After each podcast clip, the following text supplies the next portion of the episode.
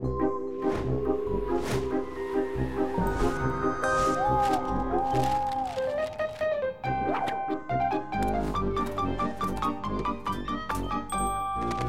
Wegscheider. Da scheiden sich nicht nur die Wege, sondern auch die Geister. In dieser Woche hat sich mein Eindruck verstärkt, dass die Corona-Front nach und nach zu bröckeln beginnt und das Vorgehen von Regierung, Beamtenapparat und Einheitsmedien immer widersprüchlicher wird. Teilweise hat man den Eindruck, die einzelnen Ministerien spüren den täglich steigenden Unmut der Bevölkerung und verkünden täglich neue Lockerungen, während in anderen Bereichen noch immer nichts weitergeht und nach wie vor neue groteske Vorschriften veröffentlicht werden. Die Linie der Regierung wird von Tag zu Tag uneinheitlicher und Ähnliches lässt sich auch im Verlautbarungsgewerbe beobachten. Während die seit Wochen gleichgeschalteten Medien ihren Kreuzzug gegen Kritiker unvermindert fortsetzen, wird zumindest da und dort erstmals wieder Kritik an Teilen der Regierung geübt. Also jedenfalls an türkisen Ministern, die es gewagt haben, massive Missstände und Schlampereien der rot-grün regierten Bundeshauptstadt beim Umgang mit Corona öffentlich anzusprechen. Ich meine, solange der totale Lockdown die Existenz von Millionen von Bürgern gefährdet und nachhaltig schädigt, kann man sich schon einmal wochenlang zum widerspruchslosen Erfüllungsgehilfen der Regierung degradieren lassen. Aber wenn es gegen die rot-grünen Gesinnungsfreunde in einer der letzten linken Bastionen des Landes geht, dann hört sich der Spaß auf. Dann ist Schluss mit Kuschen, gell? Da stellt sich die journalistische Linksfront sofort wieder in den Dienst der guten Sache. Und allen voran mutieren die fidelen Königelberger, im Handumdrehen vom Corona-Regierungsfunk zur offiziellen Pressestelle der Hauptstadtregierung bzw. der Wiener Rathausgenossen.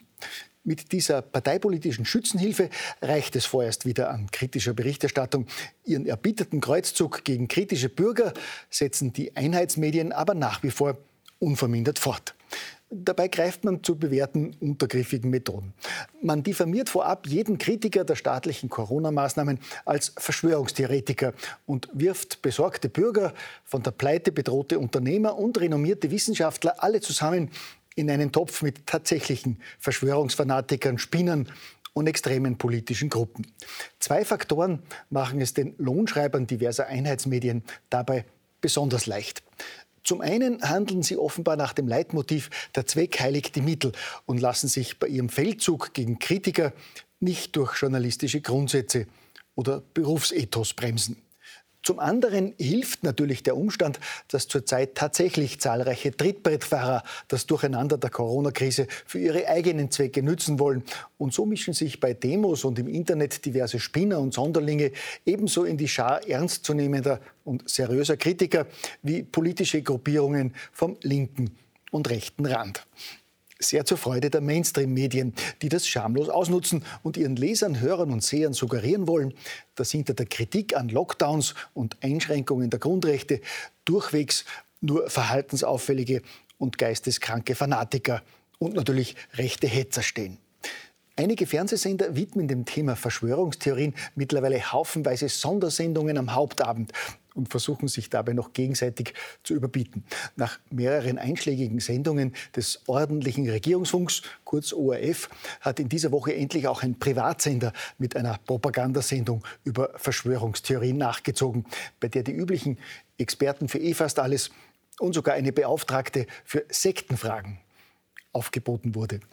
Wie seriös und ehrlich viele Mainstream-Medien in dieser Frage agieren, kann man besonders am Beispiel Bill Gates und seiner menschenfreundlichen Aktivitäten recht gut beobachten.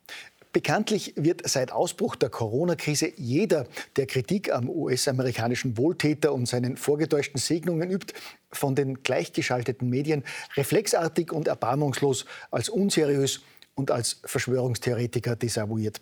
Neben den öffentlich-rechtlichen Sendern gibt es auch kaum eine Zeitung, die auf sich hält, die nicht versucht, Kritiker von Lockdowns, WHO und Bill Gates lächerlich zu machen. Glaubt Ihr Umfeld an das große Corona-Komplott? titelt diese Woche etwa die Zeit. Mit der Schlagzeile Was ist dran an der Bill Gates-Verschwörung holte erst vor zwei Wochen der Standard zu einer Verteidigung des edlen Spenders aus. Die Liste ließe sich fast endlos fortsetzen. Seltsam nur, dass gerade auch die eben genannten Medien bis vor ein paar Jahren kritisch bis negativ ins Gericht mit Bill Gates und seinen Machenschaften gegangen sind. Unter dem Titel Der Weltgesundheitsapostel erscheint etwa in der Zeit im Oktober 2014 ein Artikel über Bill Gates und seine so wörtlich umstrittene Stiftung. 2017 titelt die Zeit Der heimliche WHO-Chef heißt Bill Gates. Der Standard bringt 2008 einen Artikel über das schmutzige Geheimnis der Gates Stiftung. Die Süddeutsche titelt 2015 Schmutzige Deals mit dem Geld von Gates. Und auch im öffentlich-rechtlichen Fernsehen findet man zahlreiche vernichtende Berichte über die WHO und den Einfluss des vermeintlichen Menschenfreunds. Schon 2009 deckt die Arte-Dokumentation Profiteure der Angst auf, wer damals von der weltweiten Panikmache rund um die Schweinegrippe profitiert hat. Und noch vor einem Jahr sendet die ARD-Landesanstalt Südwestrundfunk eine Doku mit dem Titel die WHO am Bettelstab. Was gesund ist, bestimmt Bill Gates. Jetzt frage ich Sie, was ist da in der Zwischenzeit passiert, dass alle diese Herren und seriösen Medien in Sachen Bill Gates eine 180-Grad-Wende hingelegt haben und den dubiosen Befürworter einer globalen Impfpflicht jetzt auf einmal blind verteidigen und seine Kritiker aufs heftigste attackieren? Ist der Schlüssel zu diesem Mysterium vielleicht doch die angesprochene weltweite Impfpflicht, die seit Wochen immer wieder als Lösung der Corona-Krise genannt wird und in dieser Woche sogar von mehreren österreichischen Landeshauptleuten öffentlich gefordert wurde.